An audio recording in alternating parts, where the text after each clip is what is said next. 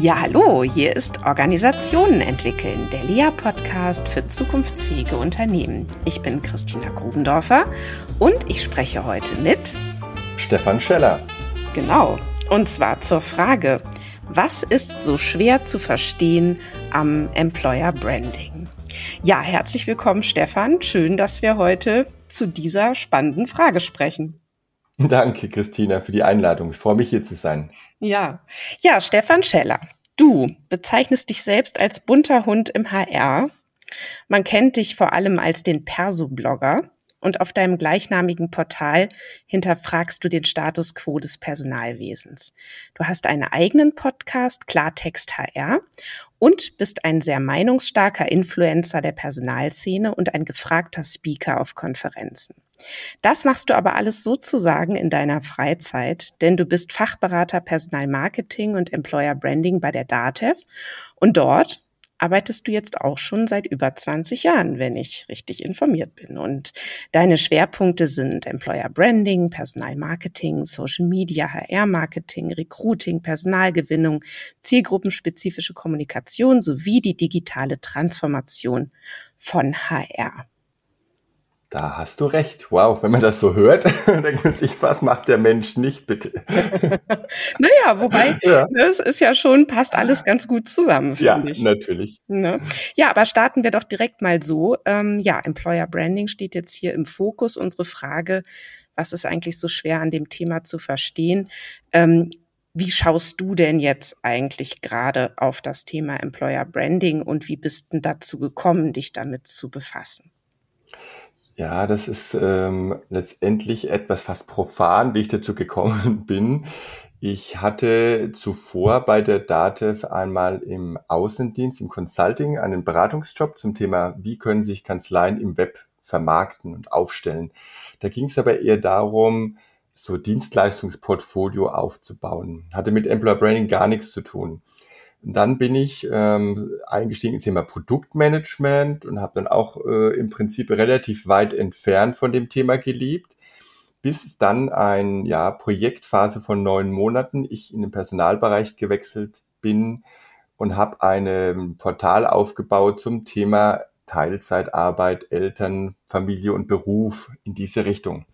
Und da habe ich schon gemerkt, Mensch, das sind doch ganz spannende Themen. Auf der einen Seite hast du immer das, was so Umsatz bringt, so dieses klassische in Produktivität gedacht.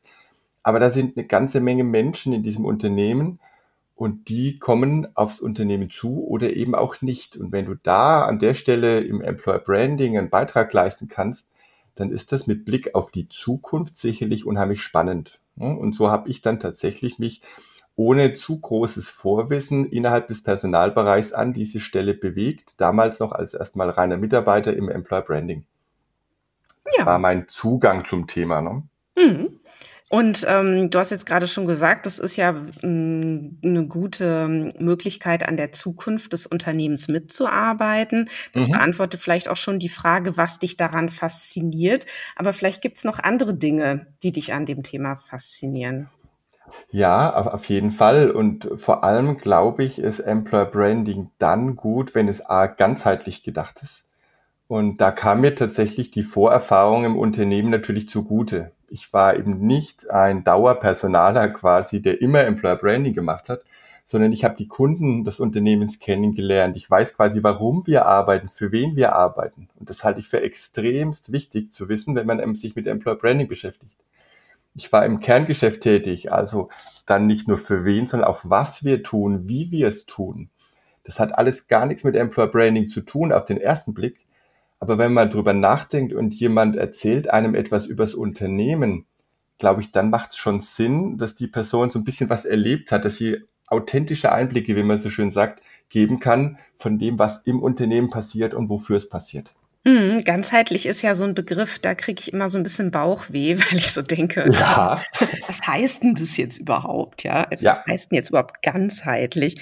Aber mhm. wenn ich dich jetzt richtig verstehe, dann meinst du damit, dass Employer Branding ja eben auch eine Facette einer Unternehmung ist oder einer ne, eines äh, mhm. Arbeitgebers, äh, der da natürlich nicht einfach nur als Arbeitgeber äh, sich präsentieren möchte, sondern der ja natürlich auch ähm, vor allen Dingen sagen möchte, was er für seine Kunden anbietet und äh, wofür er steht. So, und das ja. hängt unmittelbar miteinander zusammen. Richtig. Für mich ist Employer Branding mehr als eine reine Vorbereitung eines Recruitings. Ne? Und früher hat man gesagt, na, was ist Employer Branding? Brauchst eine Arbeitgebermarke, die muss irgendwie unterscheidbar sein. Das heißt ganz viel Theorie im Hintergrund. Und dann kommunizierst du entlang dieser Leitlinien der Marke, der Arbeitgebermarke. Und dann wird alles gut. So war früher quasi auch unsere Hoffnung. Und dann haben wir irgendwann gemerkt, Mensch, Employer Branding hat doch fast mehr mit Employer zu tun. Also nach dem Motto, wir müssen eigentlich mal darüber reden, über den Arbeitgeber an sich und gar nicht nur so sehr über das Thema, wie kriegen wir denn hinterher was raus? Also sprich, wie kommen denn Menschen zu uns? Ja. Und es führt halt auch immer dazu, dass viele Employer Branding immer gesagt haben, naja, du bist doch derjenige, der dafür zuständig ist, dass die Dativ attraktiv aussieht. Da habe ich gesagt, echt? Äh, nein. ich sehe mich zuständig dafür, nach außen zu kommunizieren oder transparent zu machen, wie wir sind. Und zwar komplett, wie wir sind, nicht irgendwie in Richtung Werbung und positiv nur. Ja, jetzt ist das natürlich auch ähm, wieder spannend, ne, zu sagen, wie wir sind. Denn die Frage ist ja, was ist denn so das kollektive Bild, ne, das sich mhm. ja auch intern ähm, konstruiert von ja. einer DATEV. Ja? Und ähm, wie geht man denn jetzt eigentlich auch davor? Also wie kann man denn äh, zum Beispiel auch herausfinden, wie sich denn tatsächlich ein Unternehmen sieht und wie es sich denn dann auch präsentiert und inszeniert und wie lässt sich das eigentlich voneinander trennen? Mhm. Ja? Also was ist, was ist denn Inszenierung und was ist dann echt gibt ja, das ja. überhaupt? Ja, ja so. genau. Also das sind schon Fragen, die mich sehr beschäftigen, ob das ja, geht. Und, ja. Und du, zu Recht, absolut zu Recht. Und auch da habe ich eine, sehe ich mal, steile Lernkurve hinter mir. Am Anfang denkt man immer, okay, man macht so einen typischen Marken-Evaluationsprozess. Sprich, man geht mit ganz vielen Menschen ins Gespräch im Unternehmen und sagt, Woran denkst du, wenn du an uns als Arbeitgeber denkst? Was macht uns einzigartig? Warum bist du hier? Was zieht dich an? Was ist für dich attraktiv? Und warum glaubst du, erfüllen wir deine Anforderungen an einen zukünftigen professionellen, wie auch immer, Arbeitgeber? Und dann kriegst du ganz viele Antworten und äh, so über klassische Methoden aggregierst du das, baust dann irgendwo was zusammen, lässt nochmal einen Filter drüber laufen, um zu schauen, ja, ist das, was wir sind heute? Auch das, was wir zukünftig so wollen und brauchen, also ist diese Kultur, die vorherrschend ist, noch diejenige, die uns in 15 Jahren trägt? Oder sind wir vielleicht in einem Transformationsprozess und wollen beispielsweise uns ja auch verändern? Also müssen wir gucken, nee, äh, Employer Branding sollte ja ausgerichtet sein auf diejenigen, die zu uns kommen. Also eher auf einen vielleicht Zollzustand. Und da wurde es schon zum allerersten Mal damals spannend. Das war 2012, 2013 dass wir genau an dieser Stelle standen, ja, wie authentisch können wir denn sein, mit wie viel Arbeitsplatzsicherheit wollen wir denn wuchern oder gesteht man uns das eh zu und wir müssen über ganz andere Themen reden. Ne? Ja, also ich weiß ja gar nicht, ähm, äh, was mir jetzt gerade so beim, ich glaube 2009 ähm, haben wir ja tatsächlich die DATEV begleitet, dabei eine Arbeitgeberpositionierung zu entwickeln. Und ja. ähm, das war ja von meiner Historie her äh, 2006 äh, damals die, die Deutsche Employer Branding Akademie gegründet und dann äh, drei Jahre ganz intensiv Employer Branding gemacht. Mhm. Ne? Und das, was du so ja. erzählst, das triggert bei mir so diese ganzen alten Geschichten, so dieses ja. ähm, irgendwie äh, es wird dann doch immer nur als Personalmarketing missverstanden. Es geht dann doch irgendwie nur darum zu schauen, was erzählen wir denn über uns als Arbeitgeber, damit möglichst viele Leute zu uns kommen, ne, damit wir mhm. äh, die Fach- und Führungskräfte äh, anlocken, ja, dass die auf uns aufmerksam werden. Also ich rede jetzt gar nicht über DATEV, ne, sondern ich ja, rede so generell darüber, wie ja damals das Thema ähm, so verstanden wurde. Und wir, ähm, also wir in dem Fall dann damals äh, als DEBA, ähm, ja immer am Predigen, Leute, das reicht doch nicht. Ihr könnt doch nicht den Leuten irgendwas erzählen über euch, was gegebenenfalls gar nicht stimmt, ja, oder was gar nicht erlebbar ist, wenn die denn dann ähm, wenn die dann zu euch kommen, dann merken die das doch, was ihr denen versprecht äh, mhm. und, und was dann davon tatsächlich sich bewahrheitet. Ne? Das ist doch nicht wie bei einem Waschmittel, was ihr verkauft. Das kann man doch, ne, da kann man doch noch sagen, ja, das wäscht weißer als weiß, das glaubt man dann zwar auch nicht, aber ist nicht so schlimm, ist ja nur ein Waschmittel. Aber wenn es genau. um den Arbeitsplatz geht, ne, da könnt ihr doch nicht einfach irgendwas über euch erzählen, sondern ihr müsst doch wirklich mal gucken, wer seid ihr denn überhaupt? Und was ist denn an euch besonders und speziell? Und, und ihr seid, ihr seid doch einzigartig, ne? Findet doch mal raus, bringt es doch mal auf den Punkt. Und ähm, jetzt höre ich dir so zu, ne? Und dann sagst du, ja, mhm. 2012 und 13 haben wir ja dann irgendwie auch geguckt, wie kriegen wir das denn jetzt ja. mal so ein bisschen in die, in die Zukunft gedacht. Und ähm, so, und ich, ich schlage jetzt einfach gerade so einen Bogen zu heute und denke mir, mhm. es sind so viele Jahre vergangen. Und mhm. wenn ich so Gespräche führe und mir das alles so anhöre, dann habe ich so den Eindruck, das ist immer noch nicht angekommen, dass es beim Employer Branding nicht darum geht, ähm, irgendwas über sich zu erzählen, was möglichst attraktiv klingt für vermeintliche Zielgruppen. Ne? Sondern, sondern es und da einfach darum geht, äh, zu sagen, wer man ist. Also genau, wie siehst denn du das? Ähm, wie viel ähm, wie viel Schrulligkeit darf denn sein? also ich sage jetzt ja. zwar mal schrullig, ne, weil mhm. man sagt ja immer so Ecken und Kanten, aber ähm, genau, wie, wie viel darf es denn sein von der, von der nackten Wahrheit im Alltag? Also wenn wir ein Employer Branding von Anfang an als Branding, als Brandzeichen, als unterscheidbares Brandzeichen quasi genutzt und verstanden hätte, dann wäre diese Frage völlig überflüssig. Aber die ist zu Recht da, weil irgendwie doch alles am Ende so ein bisschen Einheitsbrei ist. Ne? Man versucht auf Themen vielleicht aufzuspringen, die die Zielgruppen gerade umtreibt äh, und da werden ganz, ganz viele Säue durchs Dorf getragen und dann springt man da drauf und macht Kampagnen. Und da kriege ich immer die Krise, wenn ich Employer Branding in Kampagnen gedacht äh, sehe, weil für mich dann zu schnell dieses Werbekampagne irgendwie dranhängt. Ne? Dann denkt man sich was aus, man kommuniziert, aber dieses Erleben steht ganz, ganz oft heute bei vielen Unternehmen noch im Hintergrund. Da werden beispielsweise Preise gegeben für Employer Branding Kampagnen. Das heißt, da macht ein Unternehmer was und es führt vielleicht auch zum guten Erfolg. Aber die Frage stellt sich mir doch immer, habe ich das Unternehmen wirklich kennengelernt im Rahmen so einer Kampagne? Oder wäre es nicht schön, so eine Art Langzeit-Echtbeobachtung zuzulassen, also dieses Unternehmen dermaßen transparent zu machen, damit Menschen von extern dauerhaft drauf gucken können, und zwar völlig unabhängig von Kampagnen und auch nicht zielgerichtet im Sinne von jetzt, Achtung, jetzt Recruiting, ne, alle lächeln bitte, haben sich alle schön angezogen, jetzt machen wir die happy, shiny Fotos. Nee, gar nicht, sondern dauerhaft. Und ich glaube, das hat sich maximal in unserer eigenen Wahrnehmung bei Date verändert dass wir Employer Branding heute auch nicht sagen, da gibt's eine Person, äh, der quasi oder die macht Employer Branding, vielleicht mit Marketing zusammen, sondern Employer Branding machen letztendlich alle. Aber sie wissen es nicht. Sprich, da steht nämlich nicht Employer Branding drauf, sondern wir gehen an die Öffentlichkeit, wir gehen in Kollaboration, wir gehen auf Dialogformate und lassen die Menschen zuschauen und sagen, Mensch, was machen denn die Dativianerinnen und Dativianer da so? Und das ist für mich langsam so das, wo man sagen kann, jetzt kriegen wir ein Profil, jetzt kriegen wir auch, sage ich mal, vielleicht ein paar Dellen, die man vorher äh, in so einer Kampagne vielleicht nicht verraten hätte, aber die wären jetzt transparent und das macht uns dann irgendwie auch plötzlich sympathisch, wenn man sagt, hey, wir reden auch über unsere Probleme und du darfst zuhören. Dann gucken die einen an und sagen, wie, du redest über Probleme oder auch Kununu, was du, du sagst da, ja, äh, die, die Person, die da stark kritisiert hat, ja, du hast da recht oder sie haben da recht da haben wir tatsächlich noch Bedarfe zu optimieren. Das kannst du doch nicht machen. Da sage ich, doch, müssen wir sogar machen.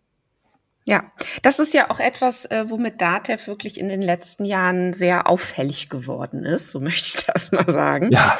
Mit dieser Öffnung, mit mhm. dieser ähm, äh, zur Schaustellung fast schon ne, des Transformationsprozesses, der da bei Datev ähm, im Gange ist. Und darüber plötzlich äh, alles etwas anfassbarer wurde oder eben auch ähm, ein anderes Bild entstand. Ähm, Habt ihr das mal in irgendeiner Form für euch beschrieben? Also im Sinne von, was war denn vielleicht eher so das Bild einer DATEV, bevor wir uns da so geöffnet haben? Und was ist es denn jetzt? Also was bekommt ihr so zurückgemeldet? Wofür steht denn DATEV jetzt? Mhm. Was hat ja, sich da also, verändert? Wir, wir waren im Prinzip immer sehr, sehr stark ähm, orientiert und definiert über unser Kerngeschäft. Und das Kerngeschäft hatte eine sehr definierte Zielgruppe in Richtung unserer Mitglieder und in dem Sinne auch oftmals erstmal geschlossen. Dann dazu kommt noch, dass wir das Thema Datenschutz und ähnliches extrem ernst nehmen bei uns. Insofern war schon ein öffentliches sich äußern über die DATEV, wenn man mal jetzt so 15 Jahre zurückdenkt, eigentlich eher verpönt. Undenkbar. Also es gab ja. Unfassbar, ne? Also wir hatten, es gab Sprachregelungen und Prozesse und im Prinzip musstest du alles, was du nach außen geben musstest, immer erst zentral freigeben lassen, vor allem so Pressebereich, ne, PR. Und du durftest nichts sagen, du durftest also nicht für die Dativ sprechen. Und das hat sich tatsächlich komplett nach äh, gewandelt und umgedreht eigentlich wo wir früher auch gesagt haben, Mensch, wir suchen Botschafter in einem Employer Branding, die uns irgendwie personalseitig unterstützen, um diese Markenbotschaften zu transportieren. Mhm. Da rennen mir ja heute die Fachbereiche umgekehrt die Bude ein und sagen, hey, äh, ich habe da einen Vortrag, kannst du mir noch mal da irgendwas machen? Weil ich will natürlich auch über uns als Arbeitgeber reden. Ne? Also das heißt, da hat sich grandios was gewandelt. Kannst du ähm, vielleicht unseren Hörerinnen und Hörern äh, zwei, drei Beispiele nennen, welche Formate das so sind oder welche Wege DATEV da auch so gegangen ist, damit man das vielleicht auch mal googeln kann oder damit man, ähm, ja, wer das eben noch mhm. nicht kennt, sich das noch mal genauer ansehen kann? Genau, es klingt immer alles sehr abstrakt, aber der Ausgangspunkt war tatsächlich ein Experiment, dass wir versucht haben, ein Barcamp zu organisieren. Das war zuerst intern. Und dann äh, klassischerweise ist natürlich bei einem Barcamp eine Agenda im Vorfeld nicht sichtbar. Also wenn du mal sagen möchtest, 300 Beschäftigte, die treffen sich an einem Tag ähm, und dann will natürlich jemand, der das vielleicht bezahlen soll, der den Raum zur Verfügung stellen soll, der sagt ja, okay, und was macht ihr da? Was ist der Ziel, das Ziel des Ganzen? Ja, wir wollen bessere Entscheidungen, aufgeklärtere Entscheidungen treffen ja, ist mir zu abstrakt. Ja, über was redet ihr da? Was ist denn die Agenda? Ja, gibt's nicht. So, ne? Das heißt, so diese erste eigentlich komplette Irritation auch eines Controllings oder auch einer Führungsriege zu sagen, wir glauben, es ist wichtig, dass Menschen sich treffen, erstmal ohne ein konkretes Ziel und dann was Sinnvolles dabei rauskommt. Aber wir können es nicht versprechen. Und äh, da, da hat sich, sage ich mal, die Führungsriege zum einen mal drauf eingelassen und wir sind dann schrittweise mutiger geworden, haben gesagt, naja, was jetzt intern funktioniert, das funktioniert ja vielleicht auch, wenn wir das zusammen mit Kunden machen. Und da war natürlich die Skepsis noch größer und sagt, ah, wenn wir das aber vorher nicht plant, äh, und wir reden hier über vielleicht auch heiße Themen, da kommen ja möglicherweise Meinungen auf und dann sind da Mitarbeitende dabei und kriegen wir das alles geregelt. Die Ängste sind verflogen. Also komplett im Prinzip. Und jetzt seit einigen Jahren, muss man fast schon sagen, ähm, sind wir über sogenannte Digi-Camps, also Dativ Digi-Camp, Dativ Co-Creation Camp oder auch eine Dativ Open Space Variante so aktiv, dass wir das konsequent immer wieder machen und im Prinzip alle Menschen, die sagen, hey, ich habe irgendwie so das Gefühl, ich kann was beitragen zur Transformation der Dativ in Form eines, indem ich Berater bin, vielleicht eine Dienstleistung anbiete, indem ich möglicherweise aber auch einfach die Dativ mal kennenlernen möchte, ich Kunde bin, vielleicht aber auch irgendwo in der Politik sitze, dann melden sich diese Menschen an und kommen mit uns in Kontakt und erleben uns da, so wie wir sind. Und wenn ich zu einem Format wie dem Open Space sogar unterwegs bin, dann ist dieses Format vor allem dafür da, auch über Probleme und Herausforderungen zu reden. Also da geht man bewusst nach außen und sagt, hey, was funktioniert denn nicht? Und lass uns da mal besser werden, Experimente machen, ne? in Kollaboration. Ja, das ist, äh, ich höre dir gerade so zu und denke, wie spannend, ne? War nicht Employer mhm. Branding dann immer irgendwie eine Krücke für das, was nicht ging? Nämlich sich einfach mal zu öffnen und zu zeigen, äh, so Leute, ihr könnt einfach mal bei uns reingucken, ihr könnt mal mitmachen.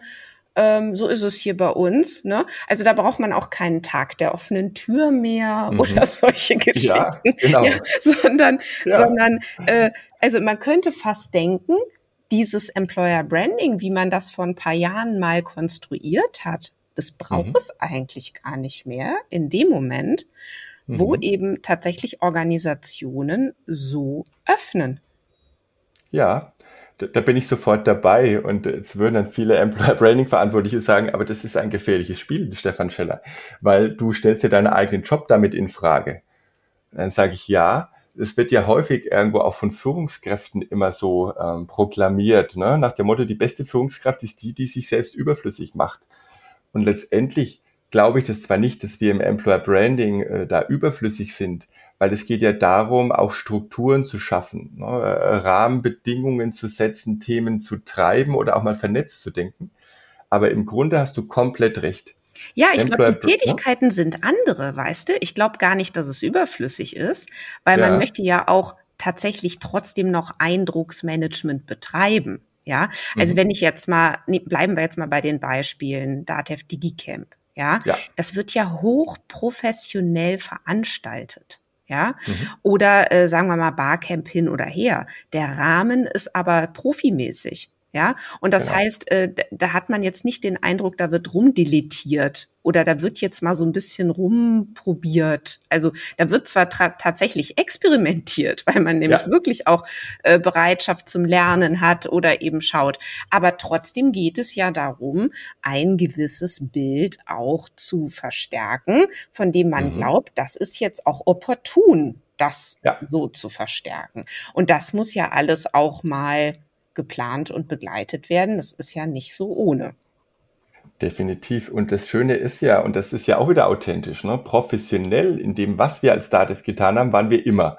Wir waren halt verschlossen. Wir haben es für uns behalten. Ja. Und jetzt äh, diese Professionalität tatsächlich auch zu spielen und zu sagen, wir können das organisieren, wir haben das drauf, wir vermarkten das auch äh, entsprechend. Und trotzdem lassen wir uns auf Experimente ein, das gefällt mir persönlich jetzt gerade auch extrem gut, muss ich sagen. Mhm. Ja, und ähm, wenn wir jetzt noch mal schauen, ähm, überhaupt so aufs Thema Markenstrategien und man sagt jetzt, die Arbeitgebermarkenstrategie ist ja, wenn man so will, eine von vier Facetten einer einer Gesamtmarkenstrategie. Ne? Also ich denke jetzt an äh, Finanzmarkt so. Das ist jetzt vielleicht bei euch als Genossenschaft ähm, nicht ganz so stark im Vordergrund wie jetzt bei einer AG oder so. Ne? Dann haben mhm. wir ähm, natürlich die ganze PR und Öffentlichkeit, Thema Nachhaltigkeit, äh, Thema in, ne, so, das muss ja auch ja. alles bedient werden. Und dann haben wir natürlich die, äh, nicht zu vergessen, die Kunden, den Absatzmarkt. Ähm, und wenn man sagt, diese vier Märkte sind ja insgesamt äh, zu betrachten, wenn man eben äh, Markenstrategie äh, betreibt. So, mhm. und dann könnte man jetzt ja fast sagen, na ja, da profitieren ja alle Märkte davon, sich als mhm. Organisation so zu öffnen und das natürlich dann auch entsprechend ähm, zu managen. Definitiv. Oder siehst du, da, siehst du da mehr Risiken als Chancen, wenn man jetzt zum Beispiel in den Absatzmarkt schaut? Ich würde sogar noch mal anknüpfen an das, was du vorhin hinterfragt hattest, der Begriff Ganzheitlichkeit. Genau an der Stelle, wo wir früher gesagt haben oder gedacht hätten vielleicht, es gibt die verschiedensten Märkte und Marken, arbeiten wir heute schon in Meetings zusammen. Das heißt, sowohl das äh, Marketing, sei es jetzt Produkt oder auch äh, in Richtung Arbeitgebermarke, mit PR, mit Presse, mit uns im HR. Wir arbeiten an Botschaften, wie wir das Unternehmen präsentieren können. Und dann kann natürlich jemand sagen, hey, wenn wir das in Richtung Mitglieder spielen, dann ist das vielleicht eine Spur formaler, dann ist diejenige Person, die da zuständig ist für uns oder sich als Treiber sieht, sagt, okay, wir müssen vielleicht ein bisschen anpassen. Oder ich im HR sage, ja, das können wir vielleicht in Richtung Azubi so spielen, aber möglicherweise jetzt nicht zu den Professionals. Dann passe ich das an. Aber wir arbeiten zusammen, wir arbeiten ganzheitlich und wir stellen immer die Dativ dar. Nicht irgendwie eine, eine Seite der Dativ nur. Es geht immer um uns ganzheitlich. Hm. Ich finde ja, ähm, wenn man auf das Thema Employer Branding schaut, dann ist man ja eben so ganz schnell beim Thema, wie ist es denn da so zu arbeiten? Ja, mhm. Also wie, wie fühlt sich das denn da so an? Oder was sind denn da, was gibt's denn da so für Spielregeln des Miteinanders? Also da sind wir ja bei der Unternehmenskultur. äh, nämlich so der Frage, ähm, wie kann ich denn dort eigentlich Mitglied werden und bleiben? Also Mitglied nicht im Sinne von äh, mhm. Mitgliedschaft, jetzt Kunde ja, bei euch, ne? sondern Mitarbeiter, Mitarbeiterin ähm, als Mitglied und wann passe ich denn dazu und wann bin ich denn da auch happy? Ne? Weil ich meine, das mhm. ist ja immer so die eine Frage, was wird da von mir erwartet und kann ich das bedienen? Und dann der nächste Bereich und bin ich dann damit eigentlich zufrieden und glücklich? Also nur weil ich es vielleicht bedienen kann, ähm, heißt es ja noch nicht, dass mir das dann auch entspricht und ich das dann jahrelang machen möchte. So, ähm, wie beschäftigt ihr euch denn da mit diesem ganzen Thema Passung, äh, Cultural Fit haben wir das damals mal mhm. genannt, ähm, oder eben auch diese ganze Purpose-Debatte, die da ja auch mit dranhängt, äh, die Frage nach dem Sinn, nach der Zugehörigkeit, nach der Ausrichtung, nach der Zukunftsplanung der, der jüngeren Generationen. Ähm, wie, wie bewusst oder wie strategisch ähm, spielt ihr dieses Thema oder wie siehst du es einfach auch als Experte ähm, für Employer Branding? Wir kamen 2012 tatsächlich ganz explizit zu diesem Thema Passung. Wir haben eine kulturelle Passung, heute sagt man ja Englisch Cultural Fit dazu, entworfen. Da waren viele Eigenschaften drauf, die bestenfalls die Menschen, die zu uns kommen im Rahmen der, der Neueinstellungen, die die haben. Dann passen die quasi gut zu uns und zu unserer gewollten neuen Kultur. Also fast so ein bisschen geplantermaßen. So eine Art Recruiting-Filter. Ich glaube, das hat sich heute etwas entkrampft. Und ähm, der Begriff Purpose, den du genannt hast, ist ja oftmals für viele auch ganz unterschiedlich. Und das natürlich kann das Unternehmen sich einen Purpose geben, den haben wir wahnsinnig explizit als Genossenschaft, also so explizit haben es vermutlich und so glaubhaft die wenigsten ähm, Unternehmen. Und trotzdem muss dieser Purpose ja erstmal für mich attraktiv sein. Ja, und möglicherweise gibt es auch einen anderen Purpose, warum man bei uns arbeitet, außerdem, dass wir die, äh, unsere Mitglieder stärken. So, und deswegen glaube ich, dass heute wir da das Ganze etwas gelassener sehen. Wir gehen natürlich raus und sagen, was macht denn jetzt eine Genossenschaft im Punkto Purpose anders als eine AG? Das ist ein Teil unserer, naja, wie ich will sagen, Narrative oder unserer Erzählbilder, die wir da mhm. haben. Mhm. Ähm, das ist auf jeden Fall drin. Aber wir würden jetzt dann nicht sagen, na ja, wir gucken jetzt mal und das ist ein Teil der Passung, sondern die Passung ergibt sich eigentlich eher, indem jemand kommt und sagt, das finde ich total spannend, ähm, dass ihr da eher langfristig unterwegs seid und nicht nur behauptet, ihr legt Wert auf Nachhaltigkeit, sondern ich erlebe das schon an der Gesellschaftsform, ich erlebe das an eurem Handeln, in der Kommunikation und wenn ich euch so kennenlerne, dann merke ich das irgendwie auch, ne? dass das nicht schnell, schnell ist, sondern dass das eher durchdacht, langfristig professionell gemacht wird. Von daher hat sich dieser Begriff Passung vermutlich von einer vermeintlich gewollten planwirtschaftlichen Kommunikationsleitlinie hin zu einem echten Abgleich Realität versus Erwartungen gewandelt. Ja, ja, du meint, es hat sich entkrampft. Das fand ich jetzt ja, das ein gutes Wort. So. Ähm, ja, vor allen Dingen, wenn man jetzt wieder guckt, wo sind ja häufig so die Missverständnisse, ne? Dann liegen die ja auch darin zu sagen, naja, wir formulieren jetzt mal eine kulturelle Passung, dann holen wir uns lauter Leute in die Organisation, die ganz anders sind als die, die hier aktuell arbeiten. Mhm. Und dann reißen die für uns das Ruder rum Richtung Zukunft und dann sind wir in Zukunft total erfolgreich, weil wir haben ja verstanden, dass wir so, wie wir jetzt sind, mit diesen, ich sage es jetzt mal absichtlich, mit diesen komischen Leuten, die wir hier gerade an Bord haben, mit denen können wir ja hier nicht in die Zukunft gehen. Ne? So und dann, also wie oft ich das jetzt auch schon gehört habe, so diese Idee von, ne, wenn wir uns nur genug mhm. dann von dieser neuen Sorte reinholen, dann klappt es schon, was natürlich totaler Quark ist. Ja, also weil ähm, natürlich kommt dann vielleicht jemand rein, der so ganz anders ist, fühlt sich dann aber auch sofort wie ein Alien. Ne, und mhm. wird dann auch von diesem äh, bestehenden System mit seinen sehr starken Regeln auch ganz stark wieder ausgespuckt. So, ja. und kann ja da seine PS auch gar nicht auf die Straße bringen, eben weil er oder sie so anders ist als die anderen. Aber mhm. es sind ja nicht die Leute, die anders sind, sondern es sind ja eben die Spielregeln, die anders sind. Und das und, Witzige ist, ja. Ah, Entschuldigung, ja. Nee, bitte, bitte, sprich. Und, und das Witzige ist ja, dass wir früher gedacht haben, wir könnten das als HR im Recruiting lösen, dieses Thema. Ne? Wir sogar diese Kultur verändern, bis wir aber gemerkt haben, hey, nee, wir müssen nicht die Kultur verändern, was wir auch gar nicht können, sondern wir müssen die Organisation verändern und zwar an allen Stellschrauben, was die Ablauf, was die Aufbauorganisation angeht. Und die Menschen werden sich in neuen Systemen auch wieder intelligent verhalten und richten sich auf das neue System aus. Und dann wird dann Schuh draus und nicht zu sagen, wir lassen das quasi so an monolithischen Block und beschießen das immer wieder mit neuen Menschen von außen, die da kommen, weil dann hast du recht, ist eine Reaktanz da. Ne? Das System zieht sich vielleicht noch mehr zusammen und ähm, ist deutlich weniger offen, weil man sagt, jetzt will man uns schon wieder verändern.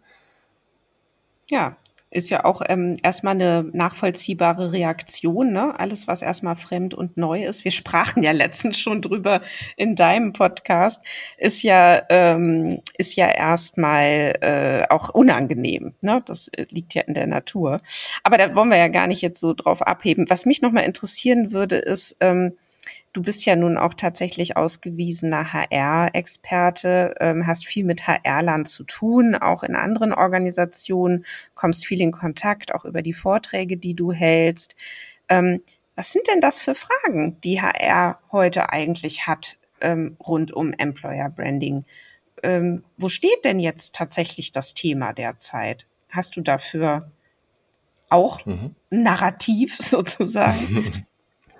Ähm, also in meiner Wahrnehmung ist Employer Branding jetzt relativ stark nochmal im Kommen. Aber, und da muss man aufpassen, dass man nicht so ein bisschen so einer ja, ähm, Bubble auf, Bubble-Effekt aufsitzt. Denn ich glaube, dass die allerwenigsten Unternehmen im Klein- oder Kleinstbereich sich tatsächlich auch unter diesem Stichwort Employer Branding oder Arbeitgebermarke Gedanken machen. Das ist was für äh, große Unternehmen, die vielleicht auch Experten haben. Warum? Nicht, dass das Thema nicht relevant wäre für die Kleinen, ist nicht die Aussage. Aber wenn ich heute ein Generalist bin im Personalbereich, eine Generalistin, dann beschäftige ich mich halt mit vielen Themen und da ist das Operative äußerst drängend. Ja, da muss ein Vertrag neu gemacht werden, da beschwert sich vielleicht eine Mitarbeitende äh, und braucht ein, ein Gespräch oder eine Führungskraft möchte irgendwas machen. Das heißt, Personal ist zu stark heute auch noch operativ eingebunden und deswegen oft nicht in der Lage oder fähig, sage ich mal, vielleicht auch so Spezialistenwissen so einzubringen, damit es im Unternehmen auch die entsprechende Rolle einnehmen kann. Mhm. Und das geht eins zu eins aufs Employer Branding. Natürlich ist allen bewusst, mh, hm, wenn uns keiner kennt im Markt, wenn wir uns nicht sichtbar zeigen, dann ist das schlecht. Aber wenn ich halt nur zwei Menschen pro Jahr einstelle, dann habe ich vermutlich heute in einem kleinen Unternehmen deutlich drängendere Probleme im HR, als wie mache ich denn jetzt eine Arbeitgebermarke, ja, und wie kommuniziere ich die? Das ist fast viel zu hochtrabend, ja. Ja, und, und würdest du denn dann sagen, ähm, gehört Employer Branding denn überhaupt in die Hände von HR oder ähm, wo sollte es angedockt sein im Idealfall? Und da sind wir jetzt wieder bei der Frage, wenn das Unternehmen erkannt hat, dass Employer Branding von der Zielrichtung her und von den Personen, die letztendlich handeln, nicht nur im HR sitzen, dann ist es fast eigentlich egal, wo es quasi als Treiber hängt, sondern man muss es wirklich ganzheitlich denken mhm. und sagen, hey, was können wir als Organisation tun, damit wir nach außen Kontur bekommen gegenüber diesen ganzen vorhin genannten Stakeholdergruppen. Ja, wenn du ganzheitlich sagst, dann denke ich jetzt immer Querschnitt. Aber ist das, also wäre das, wäre das dann doch auch so das, was du meinst, wenn du sagst, das ist eigentlich eine Querschnittsfunktion, es ist total egal, wo das jetzt aufgehängt ist? Solange die Personen, die dort agieren, unabhängig sind. Also wenn es jetzt beispielsweise, man kann ja auch, könnte ja auch sagen, es geht ins Marketing. Ne? Ist Teil des Marketings, weil die Arbeitgeber Marke und Personalmarketing irgendwo daherkommt und ist damit nicht im HR-Bereich, wäre theoretisch denkbar. Aber mhm. wenn die Personen es dann nicht schaffen, äh, den Unterschied zwischen einer Produktvermarktung und einem Arbeitgeber hinzukriegen, dann wird es nicht funktionieren.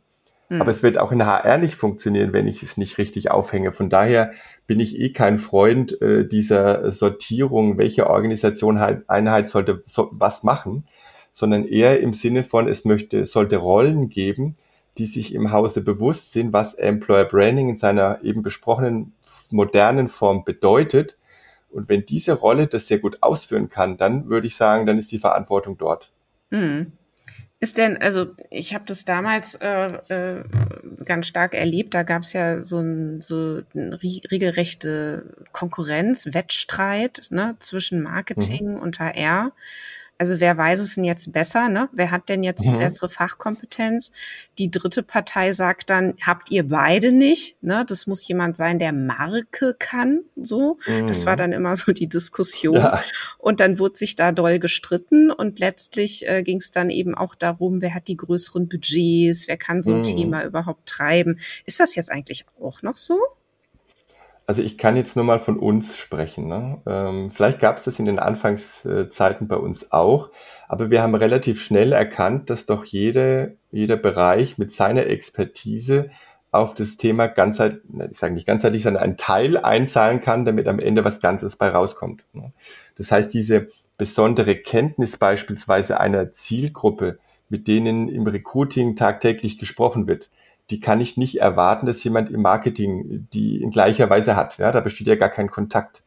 Und umgekehrt, wenn ich über Social Media Marketing oder mal auch wirklich über eine Kampagne nachdenke oder wie baue ich eine, eine Imageanzeige, dann wäre es ja fatal, wenn wir glauben, das kann das Recruiting, die Menschen quasi, die andere Fähigkeiten haben, genauso gut wie jemand im Marketing. Also ist doch das Naheliegende eigentlich, dass man sozusagen cross-funktional, wie es heute so schön heißt, zusammenarbeitet, dass es, was man Teamwork draus macht. Und dann gibt's in jedem Bereich jemand, der für das Thema Employer Branding zuständig ist. Ne? Und man arbeitet gemeinsam an dem Thema. Ja. Ähm, vielleicht letzte Frage. Ähm, die, du bist ja da Social Media mäßig auch recht umtriebig. Ähm, Employer Branding hat darüber jetzt ganz andere Möglichkeiten bekommen, ne? dadurch, dass Social Media eben auch ähm, ja von allen möglichen Menschen genutzt wird. Ähm, was glaubst du, hat sich denn dadurch dann tatsächlich jetzt verändert für die Unternehmen? Also wo sind die Chancen, wo sind die Risiken in mhm. diesem ganzen Social Media HR Marketing? Also ich bin ja eher immer jemand, der in Chancen denkt. Ich weiß aber äh, aus vielen Vorträgen, Konferenzen oder ähnlichem, dass ganz häufig im Management und bei den Führungskräften noch sehr viel in Risiken gedacht wird. Und das wird immer augenscheinlich, wenn ich das Thema Kununu, Glassdoor, also Arbeitgeberbewertungsportale anspreche. Dann sagen die immer alle, oh, ganz heikles Thema an der Stelle, da wollen wir uns eigentlich gar nicht mit äh, befassen und da kommt ja Kritik auf. Dann sage ich immer, ja, aber Kritik aufkommen ist ja erstmal nicht schlimm, äh, weil sie ja vermutlich vorhanden ist, dann die Kritik. Dann lasst uns doch irgendwie Möglichkeiten finden, dass man die auch handelt. Dann sagen die, ah nee, äh, das, das will ich eigentlich gar nicht. Ne? Das heißt, ähm, die denken sofort in Risiken, ich habe das nicht mehr im Griff, dann entwickelt sich das irgendwo hin. Sage ich ja, aber wenn ich es unter den Teppich kehre und dann hoffe, dass es nicht auftaucht und trotzdem wird man schlecht bewertet, äh, dann ist das für mich doch keine Lösung, sage ich ja. Also dann lasst uns doch ins Gespräch gehen. Und genauso sehe ich das auch mit Social Media jetzt im, im Ganzen. Das heißt, heute kann jeder zu jeder Zeit auf einem Social Media Netzwerk seiner Wahl eine Botschaft posten, auch über seinen Arbeitgeber. Und da kann ich vielleicht als Arbeitgeber jetzt bei Xing und LinkedIn mit meinem eigenen Unternehmensprofil noch entgegenwirken oder ich kriege das mit. Aber wenn es in einem kleinen Randbereich Social Media ist, dann brauchen wir da heute nichts vormachen. Ich kriege es nicht mit, es wird eh über mich geredet. Also, was wäre jetzt sozusagen in Chancen gedacht? Dann lass uns doch Plattformen aufbauen, wo wir gemeinsam sowohl positive als auch negative Themen zusammen bereden und lassen wir alle frei, um Botschaften zu senden, so wie sie glauben, dass sie diese senden möchten. Mhm. Also das ist sozusagen die für viele mutige Variante. Ich glaube aber, das ist die einzig wirtschaftlich langfristig sinnvolle Variante. Ja. Na, ich habe das auch letztens noch erlebt. Ähm, da gab es eben auch in einer Organisation relativ heftige Kritik über Kununu. Mhm. Und es war bis dahin immer so die Politik in der Organisation, wir geben nichts preis. Ne? Also bei ja. uns äh, passiert alles hinterm Werkstor und ähm, unsere Mitarbeiter haben da auch gefälligst nicht groß drüber zu reden, wie das so bei uns ist. Ne? Und typischer Fall von ähm, innen ähm, ähm, hässliches Entlein ne? und nach draußen eine riesen tolle Marke. Ja, also mhm. eine super tolle Marke, muss man so sagen. Richtig attraktiv, also gerade im, im Absatzmarkt auch eine Marke, die ähm, wirklich viele, viele Leute anzieht. Und mhm. so, also ne, von außen betrachtet, also ein riesen Gap zwischen ja. diesem, wie ist es bei uns intern und was stellen wir da so da, vor allen Dingen im Absatzmarkt. Und dann hat aber tatsächlich das äh, dazu geführt, dass sich dann äh, äh, auch sehr inhabergetrieben in dem Fall tatsächlich die Bereitschaft äh, breit machte, dann doch mal einen Organisationsentwicklungsprozess zu beginnen. Ne? Mhm. Weil so kann es mhm. ja irgendwie nicht bleiben. So, also äh, diese schlechten Bewertungen, die müssen weg. Jetzt können wir die Leute nicht nicht mehr kündigen, weil die sind schon gegangen ja. ne? So. Mhm. Und dann kann das doch eigentlich auch eine super Chance sein für so ein Unternehmen, ne? da eben dann so mit der Nase drauf gestoßen zu werden und dann endlich in die Handlung zu gehen. Definitiv. Ja. Ja, lieber Stefan, ich könnte jetzt noch wirklich ewig mit dir weiter plaudern, ähm, aber ich danke dir an dieser Stelle für das schöne Gespräch und freue mich auf weiteren Austausch in der Zukunft. Bis bald. Vielen Dank, Christina. Hat mir sehr viel Spaß gemacht. Ja, das war Organisationen entwickeln.